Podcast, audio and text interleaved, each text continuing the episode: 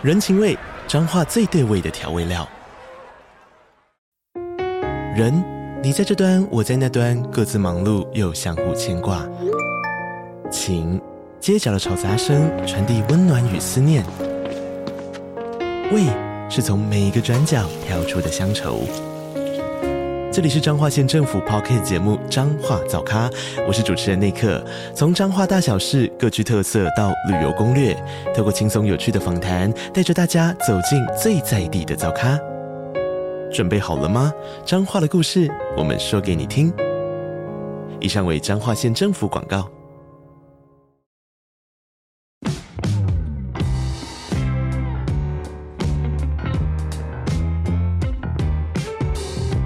大家好，我是租宇的共同创办人 Sean，欢迎回到欧本豪斯。我们每周都会分享房地产新闻及房市热门议题，带领大家一起揭开房地产秘辛。通勤收听欧本豪斯，带你掌握一周房产新知。Hello，大家好，欢迎大家收听欧本豪斯 Open House，我是 Sean。Hello，大家好，我是欧本豪斯的企划小曼。今天再次回到我们的房产周报时间，由房产小周帮大家盘点本周好新闻。有好新闻吗？这样让我很不晓得。那我们就从第一个开始。OK，房东福音，行政院宣布公益出租人不必追税。第二个，北台湾新建案单价创新高，最高成交价大家猜多少钱？那第三个是法拍屋爆冷，移转量创二十年以来的新低。第四个是法拍屋比市价便宜多少呢？六都中这两都打五折。第五个是持续更新大直民宅倒塌的事件，哈。第一个是基泰一亿就在安置金见底了，蒋万安要求再补充一亿。而，第二个是遭指控积欠旅费千万元，北市府表示已拨付款项。好，那我们就进到第一个新闻，它的标题是“房东福音”。行政院宣布公益出租人不追税。行政院呢通过住宅法部分条文修正草案，增订了租金补贴资讯不得作为追溯综合所得税、地价税以及房屋税等依据，消除房东担心被查税的疑虑呢，也想要增加他们变成公益出租人的意愿，然后这也可以让更多的房客申请租屋补助。同时呢，为了要扩大照顾育儿家庭，修法放宽政府住宅协助措施的经济或社会弱势资格，从原本必须育有三个以上的未成年子女的规定，调整成两个，所以它扩大它的扶持范围。那此外呢，也修法说，如果房东将房屋出租给社会福利团体，再转租给符合租金补贴申请的房客的话，住宅所有权人或是房屋纳税义务人也可以被认定为公益出租人。那行政院表示说，这个草案会送到立法院审议之后呢，再跟各个党团沟通，希望可以早日完成这个修法程序，让房东可以放心出租，然后房客可以安心承租。我看到这个新闻，我立刻就想到了有个屋主发生的一个恐怖故事。他打三年的合约，一个月两万块，然后在最后一年，房客去申请租屋补助，结果屋主被追了三年的租赁所得跟房屋地价税。哦，那很有趣哦。这件事情，如果住宅法这个部分修正的条文通过的话，就不会再发生了哦。就是他不会再往前追说，OK，你以前没有报的东西，现在要全部给我讨回来。其实这个我觉得算是一种扩大修正，因为现在社会住宅就已经明文规定说，如果屋主加入社会住宅，也不得拿来当做就是追税的一个依据。他等于说把这件事情扩大到了公益出租人，也就是让房客申请租屋补助的屋主，就是不会去追他以前的这些税。这边我也讲一下，就是很多人会搞不清楚公益出租人跟社会住宅屋主的不同，很多很多人都会以为它是同个东西，那其实不一样。呃，社会住宅的屋主是社会住宅，那如果你让你的房客申请租屋补助，那你是公益出租人哦。所以原本这两个状况是一个社宅的不会被追税，而公益出租人有可能被追。现在如果这个修法确定通过的话，是两个都明确不会去被追税哦。可是这边我还是要呼吁一下，就是我刚才讲那个恐怖故事，那个时候发生的状况是房客去申请租屋补助，结果没有过关哦，他因为不符合资格没有过，没有申请下来，结果房东被追了很多税。所以我在想说，就是一样，即便这边写到说公益出租人不会被追税，可是如果一样发生，你的房客去申请租屋补助却没有申请过关的话，是不是还是有可能会被追税呢？现在已经说不能追税了，那就不会再发生这件事了吧？可是他只有写公益出租人了，就是如果你是一般屋主嘞，哦，对，或是一样，就是说不要说公益出租人了，就是一样，你如果今天的故事是你打三年合约，最后一年房客才去报税。他其实应该还是会往前追你这三年。那就只能说活该啊，你自己不缴的。上一次我们讲过一个恐怖故事，是那个在好像是五分埔那边的店面吧，十几年来的租约都没报税，然后一个月好像十几万，所以就是一千多万，好像不止，好像一个月二三十万的租金。这好像没讲过，哦，没讲过吗？嗯，这没讲过。就是之前发生过一个状况，是有个屋主跟我们讲说，他有个店面在五分埔出租，一个月好像二三十万，十几年来。哦，都是这个租金，所以简单来说，一年两三百万，十几年两三千万的租金所得都没报税，听起来很惊人哦。因为后来五分埔的商圈比较没落，然后生意不好，房客想要退租，然后屋主就开始刁难他，然后房客就说：“好啊，那我就报税。”屋主就顺便就好好好，对，对不起，对不起，就请你走。对，所以我觉得这是有可能发生，因为他不是一个公益出租人，因为我们当店面或办公室不能当公益出租人的，只能是自住，所以在这样子的情况下，其实还是有可能会被追。呃，我们现在一直在持续教育我们的房东们，就是真的，与其有一个这个把柄在别人的手上，不如就还是可以缴了。当然，我可以理解有些屋主以前那么多年来都不用缴税，变成要缴税，会觉得会多付钱。可实际上，我觉得你可以把它想成是你在少付钱，因为有可能你会是被追且连补带罚。我们之前分享过国税局的逻辑，国税局很人质哦，他会看每个地方的税局不一样。假设某行政区的税局他人很好。他不觉得你是故意逃漏税，他就跟你讲说，让你补一补就好。可是如果某行政区的国税局的人员，他看你就觉得说你就逃漏税啊，你逃漏税逃漏了十年，那他可以轻轻放下，也可以选择重重放下，所以他可以叫你补税，还可以再连补带罚一倍。所以有可能你要缴的金额随便讲，可能要补五十万，也可能是连补带罚变一百万。哦，所以如果现在还是一直在去很坚持想要不报税的话，我会觉得说，其实就是一个把柄在人家手上，然后有可能有一天会被反咬，说你反而要缴更多，所以我会蛮建议，就是房东们，这个件事情已经是一个挡不住的浪潮，其实大家就可以开始报税或是加入社会住宅。我其实一直在讲，就是与其让房客去后面再报税。然后你觉得你好像被搞了这样，但其实报税本来就是他的一个权利嘛。那你不如现在，如果房子是符合条件，就加入社会住宅。社会住宅税负减免非常的多，然后每年又给你很多很多的这个修缮呢，或是其他的补助，然后又免费，就是业者帮你做所有事情都是免费的。我其实真的觉得是超好的啊、所以我很呼吁，就是房东，只要你房子是出租当住宅使用哦、我们公司有做台北市的社会住宅嘛，那其他县市我们也可以帮忙介绍给大家这样子，那可以试试看。好，再来是第二个新闻。北台湾新建案单价创新高，最高是多少钱呢？最高是两百一十七万元。那尽管这个房市调控的政策呢，一波又一波，但是房价屡创新高的这些个案呢，在全台湾都有。根据内政部的实价登录资料显示，北台湾都会区预售新案的平均开价，还有最高成交单价都再创区域或路段新高。那我接下来会讲到的建案呢，我都会用某建案来代替，因为实在是太多了，然后我不想帮他们打广告，所以我都会用某建案来代替。好，那以台北市来说的话呢，大同区的某建案，每坪最高的成交价高达一百五十一点一万元，它已经超过了大安区四成的销售中的新案平均的开价。那我刚刚讲那个两百一十七万元的那个是在台北市的中山区，那是在新北板桥呢，也有一个某建案，最高成交单价创下每平一百一十六万元的记录，它坐上了新北新楼王的宝座。那我们接下来可以讲到这个北投跟士林，在北市科学园区的这个题材发酵的带动之下，这两个地方的房价表现也很亮眼。在捷运唭里岸站附近最高开价的某建案，每平实价呢也高达一百点一万元，创下这个区域新高。那在捷运北投站的某建案，每平最高也高达九十六点九万元。至于呢，在鲜少有预售新案释出的士林社子某建案的每平也高达六十一点八九万元。是刷新了设置史上最高，好多某建案啊！没办法，我不想帮打广告，是吧？不能给人感觉好像在打广告。这个房子好棒，赶快买房价在涨。我们不能有给给人这样的感觉。好，那接下来我们可以讲到捷运三重站，它去年推出的一个新的建案呢，每平八十三点二万元，再创了三重新高。然后还有另外一个是在二重重化区的建案，它的那个最高的实价高达七十六点五万元。那在仁义重化区呢，最高的单价则是来到七十六点三万元。所以这些越来越多的重化区，每平的价格也开始七十几万、八十几万。那新竹的话呢，它的房价外溢效应非常快速，竹东有一个建案呢，也已经站上五字头了。我觉得这个真的是，我看到这个两百一十七万，我真的是蛮傻，因为它是中山区。但坦白讲，最近其实蛮多，不管是都跟或是呃围老的一些案件在推案，现在新房真的非常的贵。我昨天才在跟朋友讨论，新北市现在的一些新建案，真的是开价动辄七十甚至八十以上。你看它这边的图表里面，新北市这些某建案们，其实你看。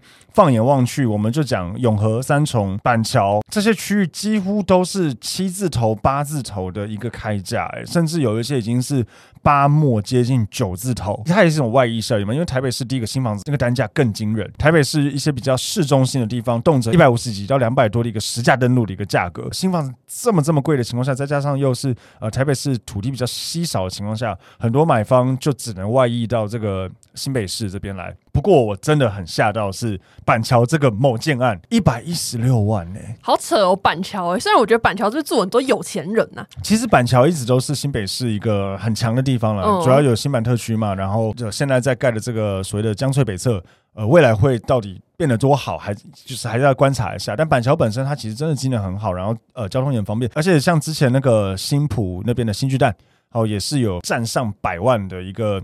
新北市第一个百万行情的一个案件，但这个一百一十六是百万好多哎、欸，就是有不什么一百零一百零二万，一百一十六万，我真的是还蛮傻眼。而且你看第二名的永和还没到九十，结果板桥跟这个比起来有二十万的一个单品差距，我其实真的是还蛮惊讶。这边有想到北投，甚至士林，但士林那个是社子岛比较比较偏远一点了，但都是比这个一百一十六来的低。而且板桥也虽然离台北市不。不远，可是你要看是台北市的什么位置，因为它比较偏西那边。如果你要去比较东边的，那其实这个距离也是很远。那到底住板桥比较好，还是去住北投啊？台北市门牌比较好？我觉得这个真的蛮让我惊讶的，不过我还是要讲一下，就是以新房子，它的单价虽然实价登录有，不过有时候可能还是会微微的有点点灌水在里面。为什么会这样说？是因为我不是说人家要做什么假价格之类，我只是单纯讲说，就是大家听众如果买过新，就是这种预售屋都知道，呃，你买的时候有有时候建商会把这个装潢款，就是这个房子。它因为有装潢，所以它价格明显的会比如果没装潢的来得高。譬如说一平多十万，一平多十五万。可是因为它当初是整批去跟银行谈，所以银行在一个合理的范围内还是会认它的一个成交价，不能差太多。不能说我当初这边都开始说我成交大概一百，然后最后给你成交一百五，这银行可能不认。但在一个合理的范围内，银行会认的情况下。只要你这个买方的信用是 OK，可以贷得过这个金额的话，其实你在买预售的时候，他把这个装潢的费用放在他单价里面，变相就代表说你装潢是可以贷款的。其实这不是一件坏事啦，因为其实装潢真的非常贵。那如果你一般是买中国屋，你这个装潢几乎是全现金。对，当然有一些银行有在贷所谓的装潢款了，但现在已经不多，或是你只能信贷，利息又高。其实如果你可以跟着房贷绑在一起去贷装潢款的话，是比较轻松。但是你看到的这个单价，有可能就会稍微的灌一点点水进去。就一百一十六万来讲，可能它十万是装潢，所以实际上它它的成交可能是一百零六左右啊，大概是可能是这样子一个状况。接下来，让我们进一段广告。租寓首次举办巡回讲座，聪颖好房东不花冤枉钱，分享小预算装修和出租税务心法，让你轻松搞懂租屋法规大小事，打造房客秒杀出租房。有兴趣的朋友，欢迎点击资讯栏看更多活动资讯哦。那接下来我们可以进到第三个新闻：法拍屋爆冷，移转量创二十年以来新低。根据内政部的资料呢，二零二三年一到八月的法拍移转栋数是两千三百六十八栋，年减幅十八趴。如果还是继续维持这个现状的话呢，估计今年全年的这个法拍屋将不到四千栋移转，所以说不定会创下二十年来的新低。那我们就可以讲一下，在二零零三年全球金融危机的时候，台湾的法拍量达到高峰，全年的移转量是五点八万栋，所以相比于现在一到八月才两千三百六十八栋，是一个非常大的落差。那专家就表示说呢，他觉得法拍屋的市场会冷有三个原因，第一个是因为房价飙涨，短短三年呢就飙了两三成以上，所以有很多使用房屋作为投资配置的人都赚钱。那如果他有资金需求，他只要愿意卖房子，都可以顺利的变现或是获利了结，所以。这个房子就不会流到法拍市场。那第二个就是呢，利率仍然处于低档。那面对全球的升息的趋势呢，政府是采用补助的方式调控水电、油价等等来抑制通膨的数据。那目前我们的房贷利率大概是二点一趴，仍然算是历史低档，所以房贷族呢就不容易出现缴不出房贷的状况，违约率也不高，所以法拍量就低。再来第三个是金管会两度给予展延宽限期。那因为之前台湾的疫情爆发嘛，所以金管会就跟银行协商之后，给予这些金融贷款族还款有困难的人展延或是缓缴，那也不跟他们收违约金，还有迟缴的利息，而且信用也不受影响。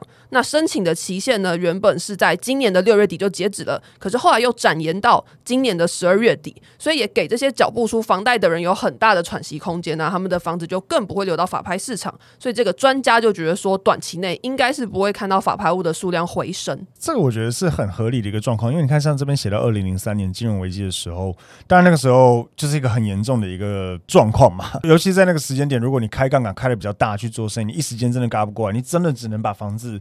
要把房子赶快卖掉。如果一房市也没有太好的情况下，你也一时间卖不掉，那怎么办？你已经没有钱缴贷款了，就当然会进入法进入法拍。但因为现在的市场完全不一样，才没有想到房价飙涨。他的意思是说，就算你有欠钱，你也不一定会让价你的房子。这样说没有错，可是我觉得更大的重点是来自于说，因为现在市场好。所以你不需要法拍它。现在在一个市场好，交易量有提升，通膨导致大家还是想把钱放入一个比较相对保值的房地产市场里面，需求很强劲。那当今天如果你这个房子本来一平是一百万好了，那如果你现在真的很缺钱的话，就一瓶九十万卖就好了，你还是卖得掉。嗯，对，你就不需要去让它流入法拍市场里面。通常法拍就是你欠缴贷款达三个月，然后如果还是没办法给付的话，才会开始走这个查封的流程。那你就不要这样啊，你赶快这个月就立刻降价十趴十五趴，你就卖得掉了。所以当然就不会容易进入法拍市场。然后当然就是像我刚才讲的，前面提到二零三年，如果你那时候开杠杆开比较大，现在会比较危险。但因为现在利率又低，虽然有升息了啦，可是也没有高到哪里去，所以这边的说，大家的持有成本在没有很高，再加上你房子又好卖，价格又相对还在一个蛮稳定，甚至有在调涨的一个情况，买方需求还是很强劲的话，其实我觉得你根本就是逻辑上你就想说，你根本不会让房子进入法拍市场，没有任何的意义。呃，除非你真的是遇到了很严重的状况，不然。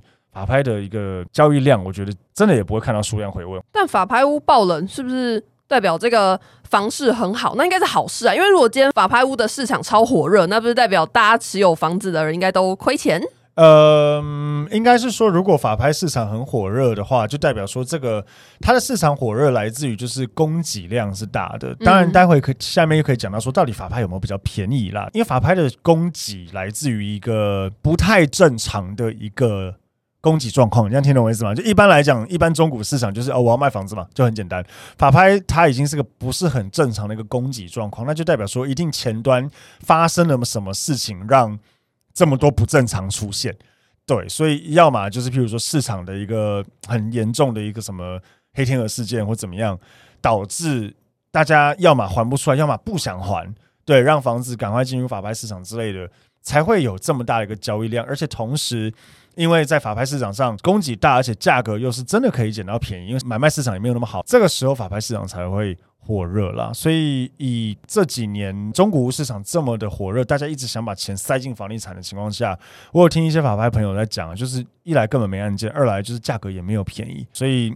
我觉得只要这个房地产市场持续通膨，持续钱没有地方去，只能进房地产，刚性需求还是存在的情况下，只要买方都还是存在一个我们之前比拟过的，就是在月台上火车要开走了，大家还是急着想要在火车离开月台前跳上车的那个心态之下，我觉得法拍市场根本不会，就是那个供给量根本不会出来了。这还是第四个新闻，法拍屋比市价便宜多少？六都中这两都打五折。那依据内政部法拍成屋均价与实价登录的均价相比，台中市以及高雄市的价差是最大的。台中市的法拍均价每平是十五点二万元，那实价登录的价格是二十八点五万元，所以两的差距是五十三点二趴。那高雄市的法拍价格是十二点一万元一平，那实价登录的价格一平是二十二点三万元，所以两个差价是五十四点一趴。那台南市跟桃园市的法拍价格呢，大概都是市价的六到七折。桃园市的法拍均价是一瓶十八点一万元，台南市的法拍一瓶是十三点四万元。那双北市的价差是最少的，台北市的法拍平均一坪是六十三点六万元，是实价的九十二点三趴，等于说它法拍均价比实价才低不到一成。那新北市的法拍是三十三点五万元，大概是实价的八十五点五趴。那专家就表示说，因为台中跟高雄这两个地方偏远的物件价格比较低，而且一般市场这几年的新案多，价格高涨，所以价差会大。那反观台北市的物件比较均值，所以它价格落差就比较小。嗯，我觉得他讲的也算是有点道理，就是有一些区域它的新房子跟区域好，跟旧房子以及区域坏，那个价差可以真的真的很大。像我觉得新北市其实也是，所以我其实对新北市它这个跟实价比起来才八十五点五趴，我倒是还蛮意外，因为新北市也有一些很远的地方，很远的地方。可是根据我们上一次，我们上一次说哪里远？深坑。听众有跟我们回馈说，其实深坑进到台北。我我讲的不是深坑，我讲的是什么？就是什么金山万里之类的。哦，哎、欸，可是我之前念书的时候，有同学然后就是住在金山万里那边，嗯、他就是每天坐火车通勤啊。我看他也活得好好的。乌来平林嘞，我们部门就有同事之前住乌来啊。谁啊？他住乌来？对啊，他之前住乌来啊，真的会剪掉。他每天怎么来？他之前就是开车或骑车啊。所以我就感觉新北市，就算它是嗯离市区比较偏远的地方，好像大家也都会有办法，要么开车，要么坐火车，反正你总有办法通勤要到台北。是啦，可是你想一下，像我们刚才前面新闻才讲到，现在那个板桥有建案可以上一百一十六万，嗯、那你说新北市一些比较偏远的地方，那个价差之大，因为台北市，除非你讲一些真的比较奇怪的地方，不然它的价差还就像专家所说，就是还算均值了。对，可是新北市我因为新北市很大，我以为。应该会价差更大才对，但是竟然才打八五折左右，还是新北的法拍都在很好的地方。这个也真的，我刚才也想讲，就是它这个我觉得虽然可看，但是。没有到超级客观，还是需要去分析一下。对啊，因为像他说台中跟高雄，高雄超长的。你如果是在什么，比如说高雄纳马下乡那个离高雄市区超级远的地方，那那当然它的价格会比较便宜啊。对，也还是要看它的释出的案件长怎样，它的屋龄长怎样。虽然它是抓一个平均实价了，但是我不太确定说会不会法拍市场上面的案件的这个均值的等级跟一般中古屋市场会不会一样？我没有研究过，坦白说。就是你懂我意思吗？会不会就是哎，中国市场一定什么都有，但会不会法拍市场只有，譬如说，哎，刚好都是新房子比较多，还是刚好都是鸟鸟的房子比较多？这个一定也会有影响。但无论如何，我觉得这个数据很很有趣。大家一直在讲说法拍哦，一定会捡到比较便宜啊，到底便宜多少？哎，数字拿出来了，以双北市来讲，根本没什么差哎。对，法拍买到的价格看似是市价的九折，还不到。嗯，对，就九十二点三 percent。那新北市的话是大概打八五折左右，其实跟大家心目中以为说，哎，法拍一定可以什么打个八折、七折之类的，其实有显著的一个落差，哎，所以其实我也有朋友，就是做法拍的朋友，有告诉我过说，就是像刚刚前面有提到，现在法拍市场的案件不多，而且因为价格也不一定买得到比较便宜，也导致就是很多买方本来想说，哎。我买法拍可以买到便宜，根本没有，所以他就不想出手，因为其实法拍毕竟你买到之后，呃，还是会有一些嗯麻烦要处理。不能提前看屋这件事吗？这个当然也是个问题。有些法拍，大部分的法拍是不能看屋。那比较怕的是你拿到房子，应该说呃，这个也是个大问题。然后比较大的问题还有就是所谓的占用人。呃，听众如果有兴趣，可以听一听我们以前有请那个 Toro。Toro 老师讲法拍非常精彩的，很多感觉上只有在偶像剧或是一些电视剧、乡土剧会看到的一些故事剧情都出现在他面前。对，就是会有一些占用人的问题之类。所以你买法拍，如果已经风险比较大、麻烦度比较高，如果没有比较便宜的话，那我干嘛不买中国屋就好了？嗯，对。所以我觉得这个是个很有趣的数字，可以看到说，欸，原来法拍真的没有像大家想象中的便宜。那这个当然也会根据现在市场的好坏哦，会有一些影响。最后一个新闻是帮大家更新大直民宅倒塌事件的一些新进度。首先，第一个的标题是基泰一亿救灾安置金见底，蒋万安要求再补充一亿。那基泰建设呢，就是它的施工不慎，导致大直街有一个民宅倒塌嘛。那他当初提拨一亿元的救灾安置金，传出说即将要用完了，只剩下八百五十万元，所以有议员就去质询蒋万安这件事情。那蒋万安就表示说呢，这笔钱对于后续的赔偿来说当然不够，可是因为现阶段还剩下一些，所以市府会持续评估，一定会要求基泰要把这个钱补足。那议员又在追问说，如果一亿元不够的话，是不是会提高专户的金额？那蒋万安就说他会。跟基泰去要求，然后会好好评估，会再跟他们要求要补五千万到一亿元。那第二个标题是遭指控积欠旅宿费千万元，北市府表示已拨付款项。那这个事情是这样的，就是说，在这个倒塌案发生之后呢，我们之前有提到嘛，台北市政府有让一些民众选择可以入住一些旅馆，但是呢，有议员就点出说，台北市政府至今都还没有付款给这一些旅馆，让这些旅馆业者变成了另类的受灾户。那台北市政府都发局就表示说，今天已经把这些钱给拨付了，陆陆续续的也会把这些受灾户的租金补助啊，然后一些财务损失的费用啊，还有灾后的短期安置的旅馆费用给补充上去。所以大概就是这样，目前的新进度。你已经需要民间业者去跳出来帮忙，那人家牺牲他现在就可以立刻拿到钱这件事情而去。把这个东西给你们使用，你赶快付钱给人家了。确实啊，对啊，不然人家倒了怎么办？我是不知道他找那些旅宿的财务状况怎么样。嗯、但如果真的，你看千万元呢，千万元很多哎，有可能真的就是因为这样的旅宿稍微有点，譬如说还需要延迟发薪水之类，也是害到别人。所以也呼吁啦，就是市府如果可以的话，可能成立一个什么样子的信托或是旅保专户，然后让这些业者至少可以先部分拿去付一些薪资。呃，一些呃平常营运的费用，你不可能不一定要全部给他们，但至少拿一部分让他们可以维持营运，不然他们等于都要先帮你们带电很多费用，后面才能拿到，其实也是很辛苦。对啊，而且现在国旅这么红，我把这些房子让给你政府使用，对然后放弃了我这个国旅可以赚的发财机会成本、啊。对对对，你应该要就是赶快付钱给我、啊，赶快给我啊，对啊，不然我干嘛这样子？所以感觉是比较不好，希望政府可以赶快处理了。那接下来就进到本周的哎呦我的房。要问 Team 跟上本周最让你们感到哎呦的房子或者房客或是屋主是，就是因为我们最近刚遇到那个廉价嘛，嗯、然后我们廉价的时候，因为我们业务还是要上班，嗯，我我们没有那个没有没有剥削人家，我们是排班。排班的弹性变形公司，对弹性的变形公司，所以他们是排班的，然后。他们就很多人跟我反映说，廉价的时候一直不断被房房客放鸟。可是放鸟是连讲都没有讲才叫放鸟。没有啊，更北了，就是因为我们都会跟业务讲说，请你们前一个小时，因为要提前确认一下。对对对，打个电话跟房客讲一声说，哎、欸，那那个待会见哦，这样子，OK，确定会来吗？房客说 OK OK，没问题。然后到现场消失，还是不接电话，啊，没有说为什么，不读不回，没有就不见了。那之后也没有再说，哎，不好意思，我还想带看那一间，就没有。而且如果这样发生，我们也不会想带看。哦，对啊，除非你可以给我明确理由，譬如说被撞了之类的。哦，那那那我就算了，不然就是就直接消失。哎，我甚至有时候都怀疑这是不是同业在。我以前自己还在第一线带，我就有那种超级大雨的时候，但约好了跟他确认，然后我到现场联络他，他说，但是雨都没有变小。哦，这蛮容易理解的啦。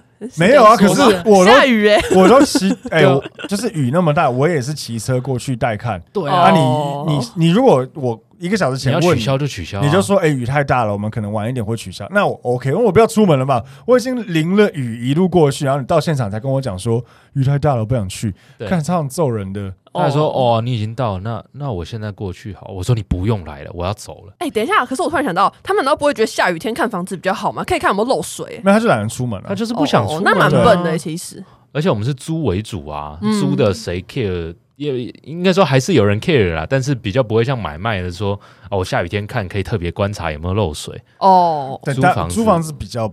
比较没有比较相对注意到这么细的这个东西啊，嗯，就正常的一个屋况看得出来了，其实，而且这个也你可能一个住个一年，讲真的，壁癌一年还好啦。等到你的房子买了，你要住可能很久，就壁癌越来越严重，你还要自己花钱修，嗯，那个心态会不一样。好，那我也分享一下，上礼拜我去看了一个林口的一个新案子，然后原本就是有一个建商要找我们合作，然后他说他有一个房子隔了五十六间套房，全部全新的装潢。然后请我们去看，那我们现场看完就哎，确实是五十六间套房，然后一栋四一共四栋房子，然后每一栋五层楼高，每一层里面隔了四间。看完了之后，我就直接问这个建商说：“啊，你隔完这样的商品，你怎么没有一间一间卖掉？因为它是小平数的案子啊，以权状来说，都每一间大概二十平上下而已。所以如果买卖的话，它非常好的处理才对。那为什么都扣在他手上没有卖？”然后要找我们做出租处理，他说：“哦，因为门牌是一栋一个，他没有一间一间。”我说：“哈，怎么会这样？”他说呃，因为土地使用分区是住一，嗯，住一的土地它只能盖独栋透天、连栋透天或者是双拼。嗯的房子，它不能隔成一层超过两间以上这样四个单位出租，所以它没有办法卖。应该说它只能一栋一栋卖了，但没有什么人想买这样的产品。没有吗？可是那种房子难道不是那种买来就可以直接收租，蛮好的啊？哦、对啊，对啊，那那就回归租金跟投报嘛，投报要、啊、所以投报很低哦，那个地方。呃，我们目前算希望达到它投报有难度了哦，目前还在接洽中，但那个难度不小。嗯，对，那他希望这样子去塑造他的案件，但老实说，以我们是从业人员来讲，我就会觉得，呃，怎么会规划这样的产品，就蛮特别的。如果大家有是同业的或者是业内人士，就大概懂我讲的意思。规划这个房子，你没有按土地使用分区去去规划啊，你又没有卖掉，然后你就扣在手上，我不是很懂。因为以那个地点来说，它投报率真的也不会到多漂亮。所以这真的是产品规划错误，再加上他现在完工了，然后一些房贷的限制、余屋的限制，他不管空屋要缴更多税，或者是呃建商余屋要贷款也被限制，所以他的现金就卡在这里。里面很漂亮，我相信每一间都独立阳台，然后冰箱、电视、洗衣机全新的都给到位，还有 Enjoy 的那个智能家电系统、家具啊、床啊，全部都到位了。好，最后呢？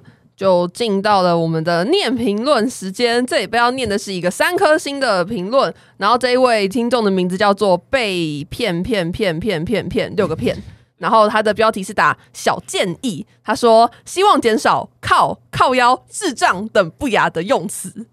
我觉得智障我超好声音，我现在可以模仿一段。就你有时候，比如说看到一个很白痴的数据，然后你就会说：“靠，他是智障吗？为什么会这样写、啊？”这就连续讲两个了，靠，他是智障吗？是不是？哎、欸，我模仿的很像、欸，哎，超像的吧？这好难哦。那我要说什么？好啦，可能有些人听的会那个嘛，毕竟可能有小跟小朋友一起听啊。好吧，那我们要改一下我们的语助词。哎、欸，可是也有听众说，觉得讲脏话比较。真实，或者说你可以感受到我们对于这个数据或这件事情的不爽。真实评论，对对对对对。好了，不过还是谢谢这个被骗骗骗骗骗的建议。嗯，好，那我们今天节目就到这边啦。Podcast 每周一会更新房产周报，让你掌握一周的房产大小事。每周四更新的内容是网上的热门议题讨论，或是找房产相关的人做访谈。大家可以追踪我们的脸书、IG、YouTube 等等的社群看贴文，还有影片，也可以加入我们的 Line 社群和脸书社团，连接都在资讯栏。然后也可以到 Apple Podcast 或者 Spotify 按下。追踪节目，并给我们五星好评哦！拜拜拜拜。